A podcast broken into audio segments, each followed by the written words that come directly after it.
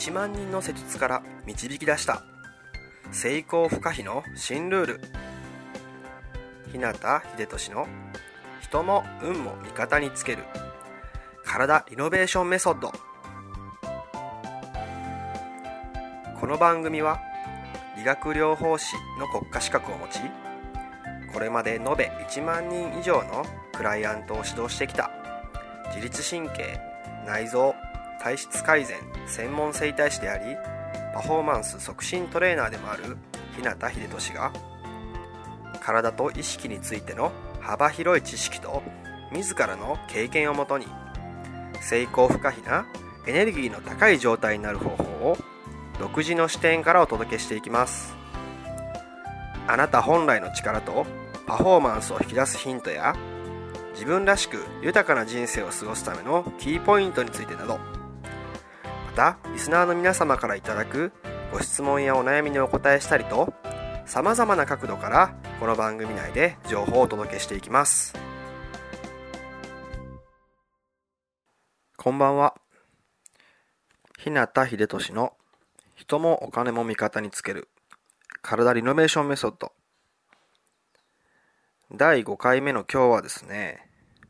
えこれまでお話しした内容に対するリスナーの方々からですね、いくつかご質問をいただいていますので、その中からですね、えー、一つを選んでお答えしていきたいなと思っています。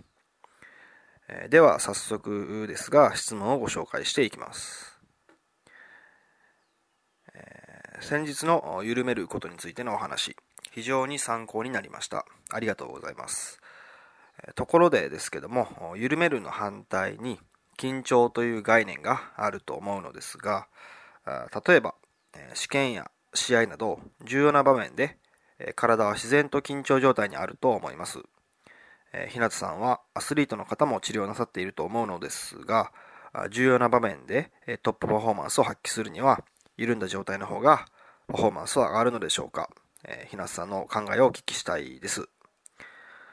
というご質問でした。えー、ありとありがとうございます。えー、そうですね。えまずですね、この質問に対して最初にね、大前提としてお伝えしておきたいこと、知っておいてほしいことっていうのはですね、そもそも私たちの体っていうのは、この地球上に存在して生きている限り、完全に緊張を解くってことはね、まあ、ほぼできないということです。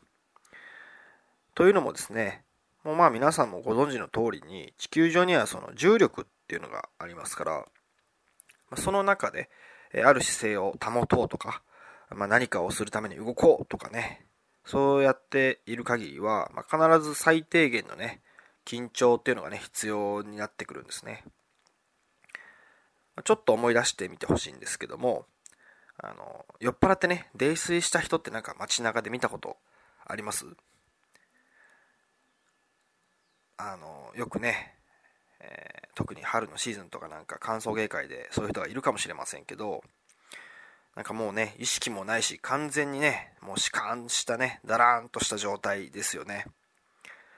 で、その泥酔した人とかをね、まあ、担いだりとか、まあ、ちょっと地面からね、立たせたりとか、運んだりしたこととかね、ある人っていますかね。そういうことをね、やったことがある人はわかると思うんですけど、まあその、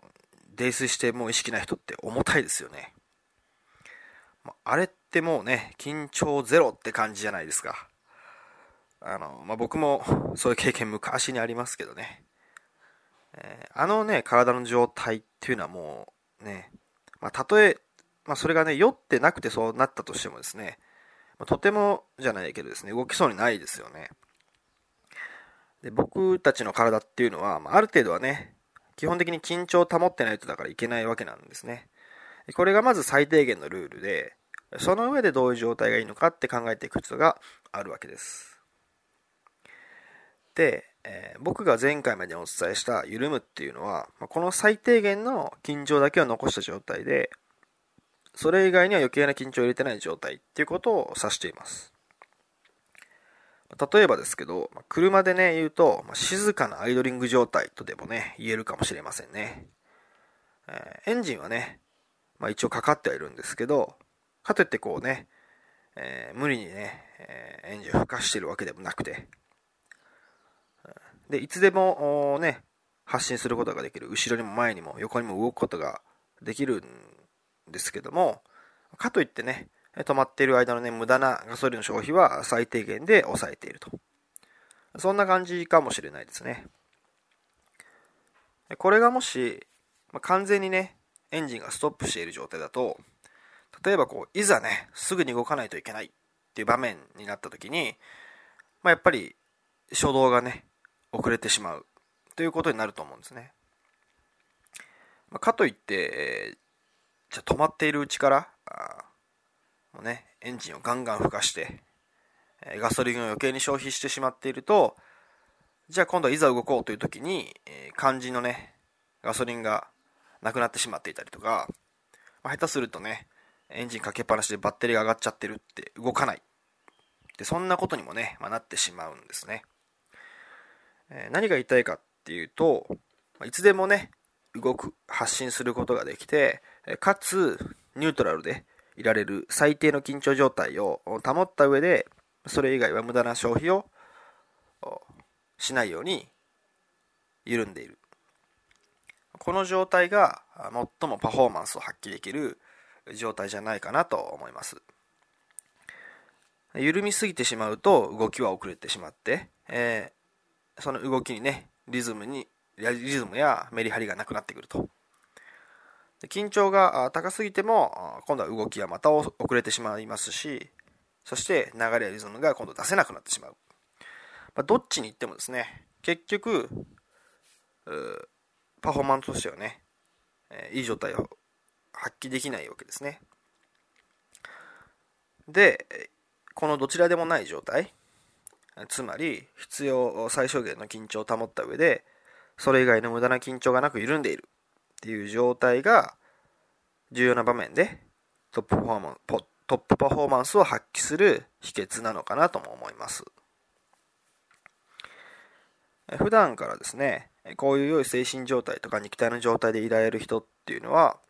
自分の持っている力やパフォーマンスを最大限に発揮しやすいんじゃないかなと思います。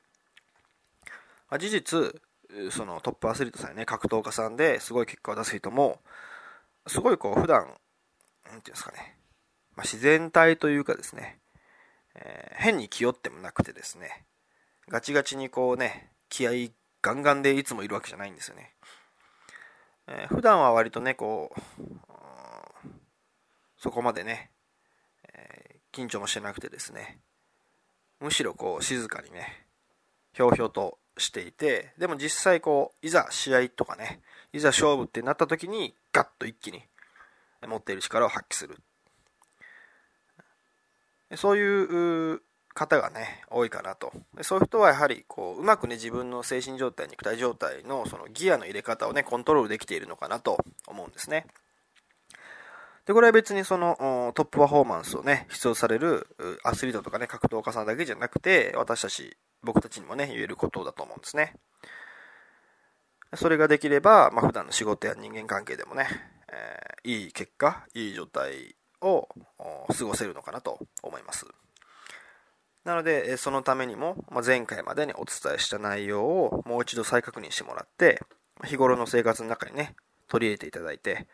えー、無駄な緊張のないね、緩んだ状態で、えー、過ごせるようにしていただけると、パフォーマンスもね、いい状態を保てて、非常に、えー、毎日がね、いい結果を出せる状態になるんじゃないかなと思います。してしまえばね、やることはとても簡単でシンプルなので、ぜひね、日頃の生活の中に取り入れてもらってね、仕事や人間関係もね、まあ、物事が全てうまく回っていくような、まあ、そんなね、えー、こう、いい感じに緩んだ状態、頭と体が、あ無駄な緊張のなく、いい感じの状態っていうのを手に入れてもらったらいいかなと思います。はい。えー、今日のね、質問に対するお答えはね、ここまでです。でですね、今日お答えした以外にも、まあ、たくさん質問をいただいているので、またね、えー、良いタイミングを見ていただいた質問にね、一つずつ丁寧にお答えしていきたいなと思います。ご質問もですね、引き続き受け付けていますので、ま、いつでもご遠慮なくお寄せください。それでは今日はこの辺で。自分の人生を豊かで価値のあるものにしたいなら、体を置き去りにはできません。良くも悪くもあなたの体と意識次第。また明日もエネルギーの高い一日を過ごしましょう。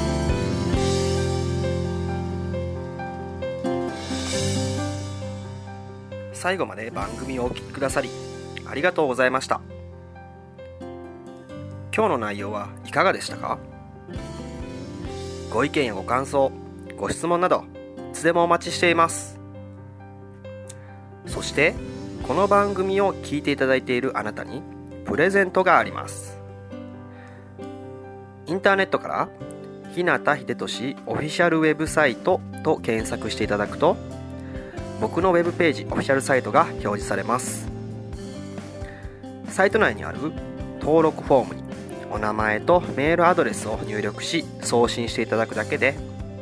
隙間時間であなたの体のコンディションを整え日常のパフォーマンスアップに役立つ。動画と音声講座そして補足小冊子の無料プレゼントが届きます。是非お受け取りください。番組へのご感想やご質問ご相談もサイト内にあるお問い合わせフォームから受け付けています。また今からお伝えするメールアドレスの方に送っていただいても受付可能です。